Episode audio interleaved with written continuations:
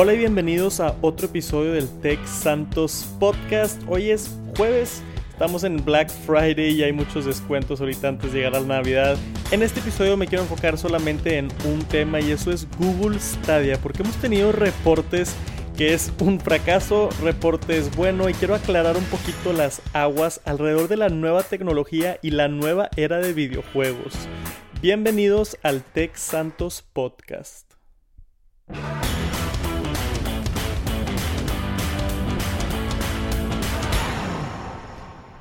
Como dije, en este episodio me quiero enfocar y hablar de Google Stadia.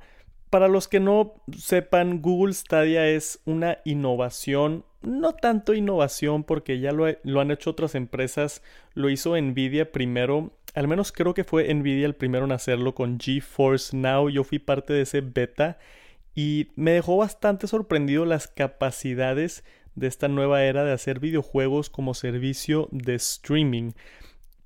Principalmente tiene un par de beneficios. El primero siendo que no necesitas todo el equipo en una consola o en una computadora de miles de dólares. No tienes que comprar un PlayStation, sino en teoría tú pagas 10 dólares al mes y en vez de comprarte un PlayStation 4, tú pagas tus 10 dólares al mes y tienes acceso a consolas a través del Internet donde van a estar haciendo todo el procesamiento para los juegos. Está bien interesante la idea, pero claro que para esto necesitas una muy buena conexión a Internet y necesitas unos buenos servidores.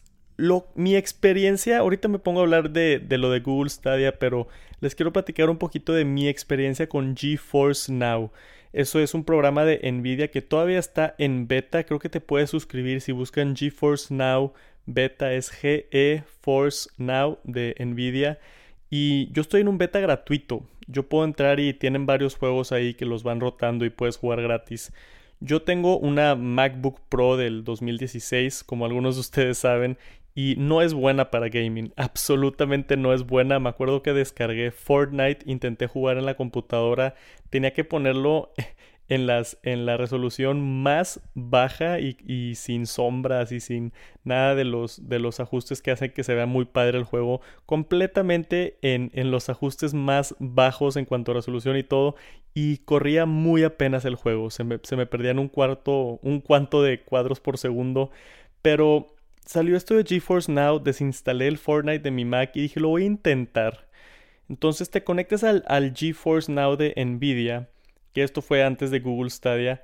Y está bien interesante, se abre una ventana y básicamente estás viendo la pantalla que está procesando una computadora en un servidor lejísimos de ti a través del Internet. Cuando tú haces streaming de un contenido, una película de, Netflix, pues esa película está guardada en un servidor, está guardada en un servidor lejos en Estados Unidos o, tienen de esas granjas de servidores donde son puras computadoras en alguna computadora en el mundo esa película de Netflix que está viendo está, está tocando. Le, picaron play en una computadora y tú simplemente lo estás viendo a través del internet. Te está mostrando la imagen. Pero en, en video, cuando estás viendo Netflix o una serie, no importa mucho la latencia porque si se atrasa un segundo o te está mostrando un segundo después el contenido, tú no te das cuenta como usuario. Incluso puedes llegar a ver algo de buffering, que es como también pasa en YouTube, que, que se te pone en pausa el video unos segundos mientras se carga y ya que avanzó tantito, ya te deja continuar ver el video y no es mucho problema porque no es en tiempo real, entonces no te pierdes de nada. Si Netflix se para, vamos a decir, un par de segundos, pues eh, quizá te asustas tantito, pero arranca y no te perdiste de nada, no es, no es problema. Y como sabemos, hay fallos en el Internet, ¿no? Eh, y, se va la señal un segundo, entonces se atrasa un poquito el Netflix y bueno, lo ves tarde, no pasa nada. O, o se te va la luz un segundo y hay muchas interrupciones en cuanto a conexiones. En Netflix y YouTube, ese tipo de plataformas de streaming, como dije, no es mucho problema, pero cuando estás jugando videojuegos en vivo, sí puede haber problemas. Si estás viendo la tele en vivo como un juego de soccer o así, sí te pierdes unos segundos valiosos. Si se te va la conexión un segundo, se tarda un poquito en agarrar la onda y regresa y pues te perdiste unos 5 segundos del juego, pero no está tan mal porque no estás interactuando con el juego.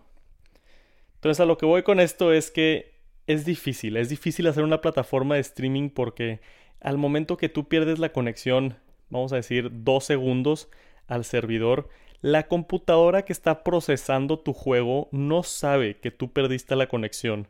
Entonces el juego sigue. Si, si eres un mono y estás caminando, la computadora sigue caminando, tú no sabes qué está pasando y cuando regresa ya apareciste 10 metros enfrente y no viste ese transcurso que caminó. Y si es un juego de disparar o pistolas y, se pone bien complicado y no es este lag donde se va lento, sino parece que estás apareciendo de la nada en diferentes lugares. Sí me pasó en un par de instancias con, con GeForce Now. Pero tengo que decir la verdad que me dejó más sorprendido de lo que esperaba. Yo creo que un 80% funcionó bien el sistema, jugué Fortnite sin problemas y luego ah, se me perdía la señal y me frustraba tantito, regresaba y seguía jugando. Mientras no me estaba peleando con nadie, nada más estaba caminando, pues no me, no me causaba tanto enojo, pero sí me pasó un par de veces donde en medio de una pelea se hay una interrupción y pues pierdes. Y eso también, también pasa si tienes una consola en tu casa, si tienes un PlayStation 4 en tu casa, también puede haber interrupciones de, de internet, pero es, es más leve y ahí es donde ves el lag lento porque el internet sabe que tú tienes una mala conexión. No como el estar haciendo streaming que, no está enterado y, el, el, juego básicamente sigue sin ti. Entonces, dije que en este episodio quería hablar de, de Google Stadia porque es GeForce Now y otras empresas lo han intentado hacer y pues está, se está empezando a desarrollar. Es un tema muy complicado. Pero si alguien lo iba a hacer bien, iba a ser Google. Porque Google tiene un poder increíble en cuanto a servidores alrededor del mundo. Y no dudo que tengan la capacidad para poder correr estos juegos si tienes un buen internet.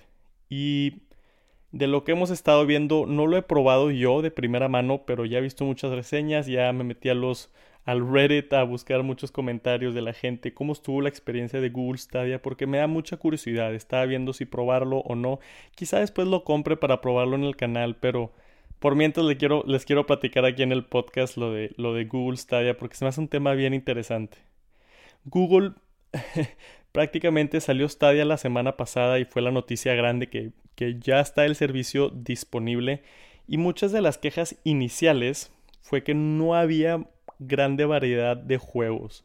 Sí estaba Destiny 2, que es un juego muy popular y quizá otro juego así popular, pero no, había nada muy emocionante por parte de Google cuando otras empresas te, están ofreciendo básicamente una infinidad de juegos y Google sale con 10, 15 juegos y muchos no te interesan, como que no te dan tantas ganas de pagar la suscripción mensual. Y el otro problema que estuve viendo fue que gente tenía ese tipo de problemas con la conectividad. Si se te va la señal un segundo, si la luz parpadea, si, algo en el servidor no, no funciona bien, si básicamente de un par de videos que vi, si, si, estás en Wi-Fi vas a tener muchos problemas y aún así con una conexión a Internet funciona bien, pero pero ese tipo de, errores en la conexión sí, sí matan la experiencia. Te sientes, te frustras, como es un juego en vivo, no te puedes perder ni un segundo porque eh, si estás jugando Fortnite y disparas y, se te traba, es horrible el sentimiento y es bien frustrante para la gente que, que obviamente ha sentido algo de lag en sus vidas. Y esto ya más fuerte con estos servicios de streaming, por lo que estaba mencionando anteriormente. Pero lo, lo, interesante aquí, al menos para mí, es que, que, Google Stadia está tratando de empujar un poquito la industria y las reseñas, las primeras reseñas no han sido tan buenas. Y, otra cosa que quería tocar, este Austin Evans es, un creador de aquí de YouTube muy famoso de Estados Unidos y un par de otros. Vi sus reseñas y curiosamente estaban diciendo cosas buenas, que ah, igual y hay algo que mejorar, igual y y sí, pero por lo general decían cosas positivas.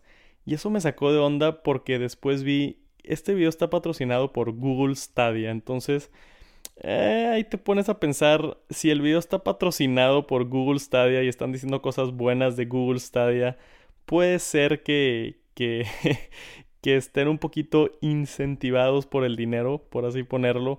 Entonces te pierde un poquito de confianza ese tipo de, de videos. Si estás haciendo una reseña de un producto patrocinado, yo creo que tienes cierta obligación o si no quieres romper lazo con la empresa, pues de no criticar mucho el producto. Yo no tengo mucho problema, a mí me han mandado me han mandado productos para hacer reseñas y mientras me lo manden, gracias por mandármelo, te voy a dar una opinión honesta, lo voy a usar bien y lo voy a checar todo, pero no me pagan aparte, porque ya cuando te pagan aparte por hacer un video es cuando se pone un poquito medio gris la zona, en mi opinión. Si te lo regalan, pues lo puedes usar, lo puedes criticar, le puedes hacer lo que quieras. Pero ya si te lo regalan y te están pagando por hacer el video, es decir, están patrocinando el video, sí, sí siento yo que, que creadores pueden sentir, pueden sentir algo de obligaciones para no criticar muy fuerte el producto. Y se me hizo bien curioso que las únicas reseñas positivas que encontré eran reseñas patrocinadas por Google Stadia. Y había otras que básicamente decían no funciona bien, no hay buenos juegos, no está buena la experiencia. Entonces, queda, queda muy al aire el de qué esperar de este servicio y hacia dónde va la industria de videojuegos, porque digo, es temprano. Todo esto yo creo que va a ir mejorando con nuevas, quizá Wi-Fi 6 pueda traer unas mejoras o, va a haber tecnologías en el futuro con mejor actividad, pero se me hace bien, bien, bien interesante el tema porque dimos el brinco en las películas de, de estar comprando DVDs y estar rentando DVDs y luego un poquito más digital y ahorita ya todo es básicamente streaming. Entonces se me hace bien interesante el concepto de videojuegos streaming porque hay un dato bien, bien, bien, bien padre. Hace rato mencioné que mi computadora, mi MacBook Pro, pues no está hecha para videojuegos, entonces no es buena para correr videojuegos y lo tenía que correr en una resolución muy baja y no se veía bien el juego. Pero al momento que yo utilicé GeForce Now, que es similar a Google Stadia, es increíble la calidad de imagen que tenía en Fortnite. Básicamente estaba en ultra. Todo la mejor resolución, todo lo. Porque yo nomás lo estoy viendo, yo no lo estoy procesando en mi computadora. Entonces te permite tener unas gráficas que no es posible tener en una Mac, que solamente es posible en una PC de miles de dólares. Y es bien padre tener esa experiencia de ver un juego tan realista, tan padre, con tanta resolución a través de una suscripción de 5 o 10 dólares al mes me hace excelente, pero tienen, tienen que arreglar esos problemas de conectividad, que igual y ni es problema de Google, igual y son limitaciones del Internet, pero está, está complicado.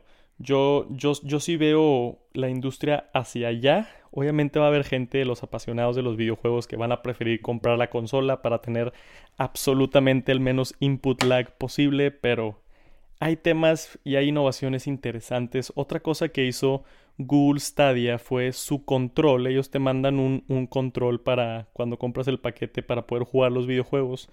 Y el control no se conecta a tu computadora. El control se conecta directamente al Wi-Fi, se conecta al Internet y manda la señal directamente al servidor. En vez de atravesar tu compu y de tu compu mandar la señal, el control se conecta directamente al Internet. Y eso supuestamente ayuda a reducir algo del input lag. Pero pensándolo bien, eh, como quiera, es que como quiera vas a tener problemas, porque si, si el control está conectado a Wi-Fi y tienes un problema de Wi-Fi, puede que el control se tarde en detectar que tú le picaste para disparar y igual y si llega la señal del control, pero el video no te lo muestra porque se tarda un poquito y yo creo que definitivamente todavía falta un buen rato para poder hacer streaming de videojuegos completamente sin problemas.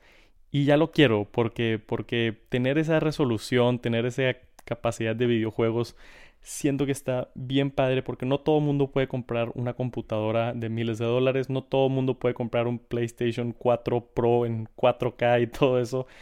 Entonces yo creo que esto también aparte de tener una mejor experiencia para el usuario, después de que corrijan todos los problemas de conectividad y eso, yo creo que también esto va a permitir a los desarrolladores poder crear juegos mejores.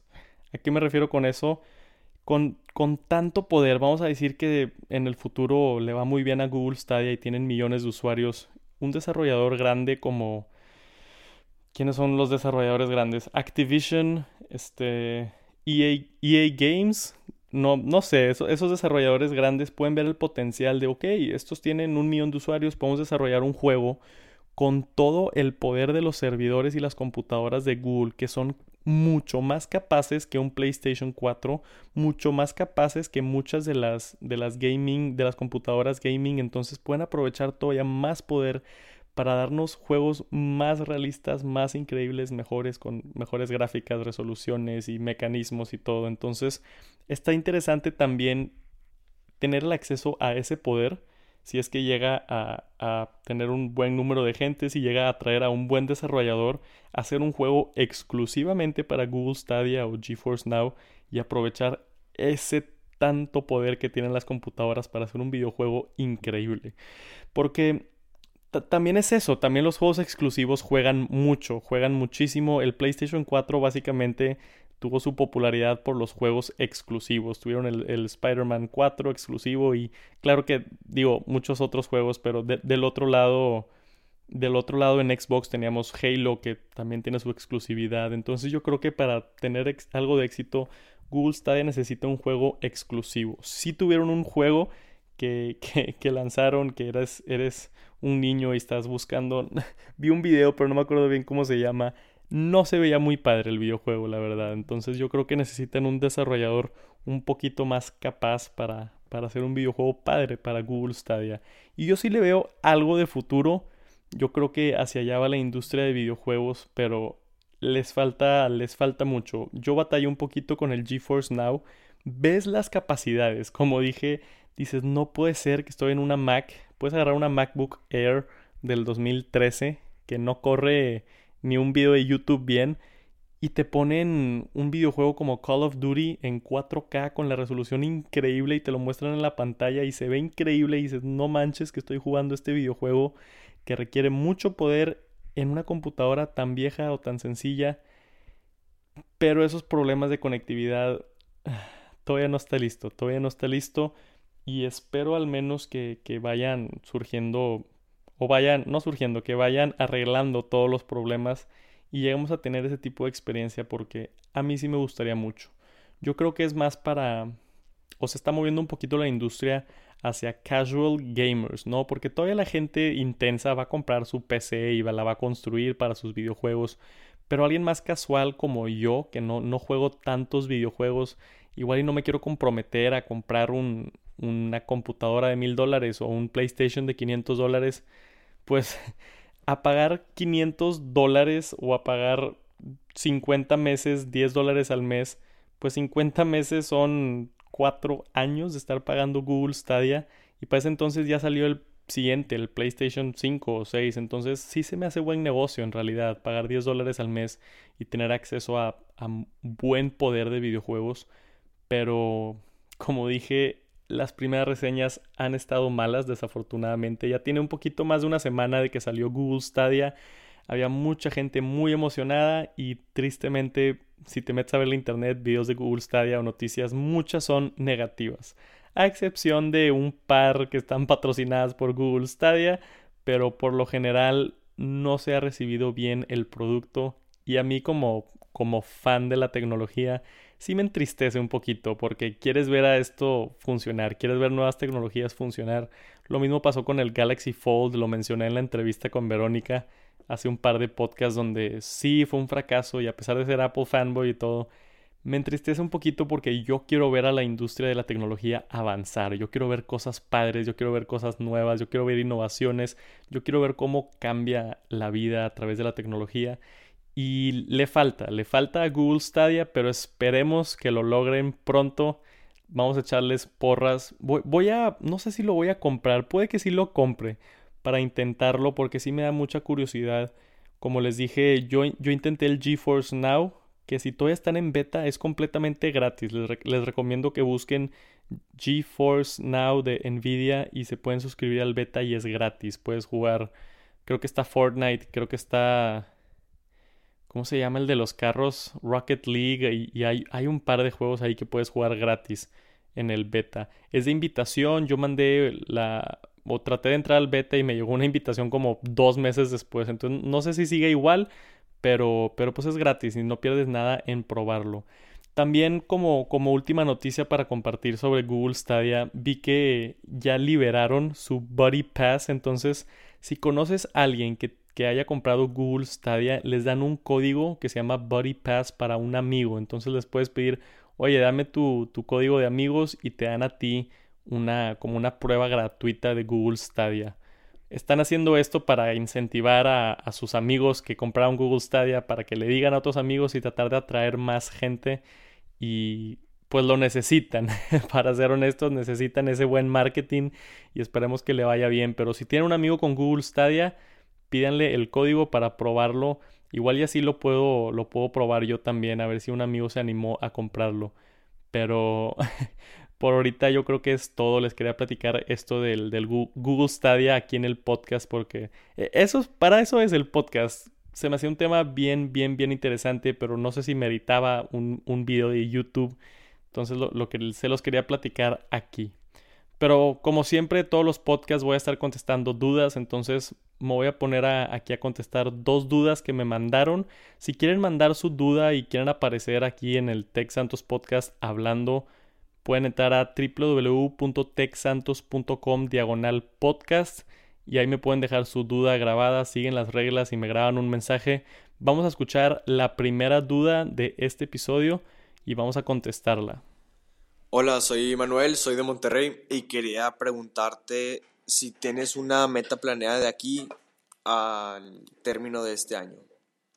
Mucho éxito. Manuel, muchísimas gracias por la pregunta. Saludos a otro regio aquí en el, en el canal de Tech Santos, bro. Gracias por el apoyo, en serio. Significa mucho para mí que, que haya gente de todos lados del mundo, pero especialmente aquí de Monterrey. Me cae bien. Gracias por la pregunta, Manuel. Mira, yo para el, para el final del año.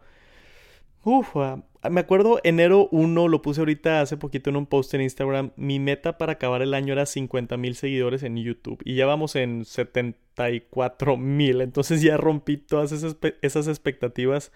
La otra meta que tenía era empezar a vender las camisas. Que estoy feliz de anunciar que ya las 100 semanas salen a la venta, ya tengo todo hecho.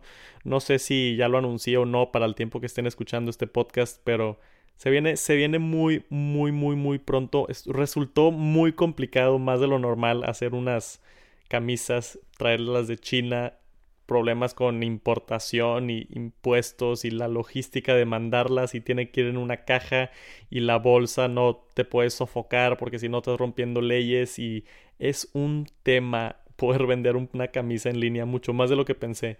Pero ya lo solucioné después de mucho tiempo y esa era una de mis metas más grandes. La otra era arrancar el podcast. Este es el quinto cuarto o quinto episodio, si no me equivoco. Y esas dos metas, el podcast, pues ya lo empecé, aquí estamos. Y lo de las camisas ya va a salir la siguiente semana, estoy bien emocionado. Y en cuanto a YouTube, pues rompiendo expectativas ya con más de 74 mil seguidores. Entonces, bien feliz por lo que he logrado este año. Yo creo que para el final del año es nada más acabar bien, tratar de subir más videos, ser consistente todavía con mis dos videos a la semana de YouTube, dos o tres videos. Ahora estoy intentando hacer tres videos si se puede. Y al menos un podcast a la semana y por supuesto seguir subiendo contenido a, Instagram y a todos lados. Al final de cuentas es un, un trabajo que me encanta y es nada más de, de echarle muchas ganas, seguir adelante y seguir adelante y seguir adelante pero creo que ya me extendí muchísimo con la respuesta. Gracias Manuel por la pregunta y saludos, bro. Eh, hola, soy Rinaldo Daniel o Dani, dicho que ya me conoces, soy de Guadalajara. Eh, me, me, gusta mucho Tech Santos principalmente por su excelente calidad de, tu excelente calidad de video. Y eh, mi pregunta es, ¿cómo le haces para conseguir este, tu, o los iPhones o todo lo que está relacionado con Apple? O, o sea, ¿tienes algún trabajo o, o simplemente tú los consigues? Dani, muchísimas gracias por la pregunta. Saludos a Guadalajara. Este, gracias por todo el apoyo también. Sé que sé que te hiciste miembro del canal de YouTube y además de estar viendo los videos y likeando y comentarios y todo, el hecho de que me apoyes directamente con una suscripción mensual, muchísimas gracias por el apoyo. Y para contestar la duda, mira, es una pregunta que me hacen mucho. Cuando empecé el canal de Tech Santos y haciendo reviews y todo, la, gente me preguntaba, ¿y, qué? ¿Compras todos los productos o de dónde los consigues o eres millonario? Y la respuesta es no, no soy millonario y la mayoría de los productos no los compro. ya llegué al punto ahorita donde sí me, unas cosas me las están mandando empresas, entonces eso facilita mucho, pero al principio pedía prestado. Básicamente e, era eso. El, el iPhone 10R me lo prestó un amigo del trabajo. Le dije, bro, tengo este canal de YouTube, me apoyaré muchísimo si me lo prestas una semana. Este, por favor, por favor, por favor. Y me lo prestó. Hice un par de videos con el 10R, lo comparé y lo subí y todo. Hice el video del iPhone 8 porque mi mamá tenía un iPhone 8 y se lo presté y, también hice los videos. E, entonces es básicamente conseguir productos de, gente que conozco. Y ya que había arrancado y, y, mis familiares y amigos sabían que tenía el canal, me empezaron a ofrecer ellos de, oye, acabo de comprar estos audífonos, ¿no te interesa una reseña? Y yo, sí, pues échamelos, aunque eran unos, mi prima me prestó unos audífonos que nunca había visto en mi vida y como quiera les hice un video pues para hacer contenido y para probarlos y todo. Entonces la mayoría son prestados. El iPhone 11 Pro este año yo lo compré, pero el iPhone 11 me lo prestó un amigo. De hecho, yo le dije a un amigo que estaba interesado en comprar un iPhone, le dije, oye, yo te lo compro si quieres, yo te lo compro, me lo quedo un par de días para tomarle fotos y hacer el video y probarlo y compararlo con el Pro y todo y después te lo doy y me dijo que sí, que no hay problema. Entonces muchos de los productos los pido, pocos los compro, como mi iPhone personal o, mi laptop personal, pues eso yo lo compré. Los AirPods Pro ya los compré yo, pero ya ahorita estas instancias también ya pienso en inversiones para el canal. Entonces compro los AirPods Pro y son para mí, para usarlos porque me gustan, pero pues también le saco cuatro o cinco videos en el canal de YouTube y eso, aunque no me regresa los 250 dólares, al menos me deja algo de dinero. Es una pequeña inversión en, en el canal de Tech Santos. Entonces ya, ya, se está facilitando mucho la cosa.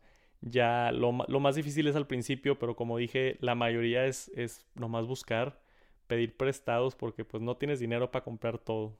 Y eso es todo de este episodio del podcast, del Tech Santos Podcast. Creo que igual iba a ser uno de los más cortillos, andamos por ahí en los 25 minutos, igual los 30, pero de todas maneras quería traerles esta noticia de Google Stadia y cómo va. Espero lo hayan disfrutado, espero les haya gustado.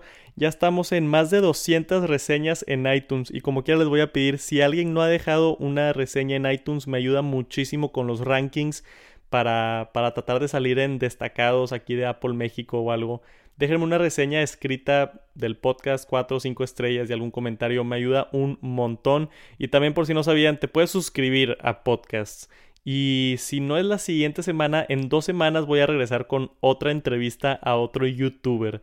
Entonces se, va a poner bueno el, el podcast. Voy a intentar hacer una entrevista al mes y estos episodios donde pues les doy mis opiniones o, las noticias recientes de tecnología y demás. También estoy considerando incluso hacer dos episodios del podcast a la semana, pero a, ver cómo nos va. Hasta ahorita creo que vamos bien. Muchísimas gracias por escuchar, les deseo un bonito día donde sea que estén y nos vemos pronto en el siguiente episodio del podcast. Peace.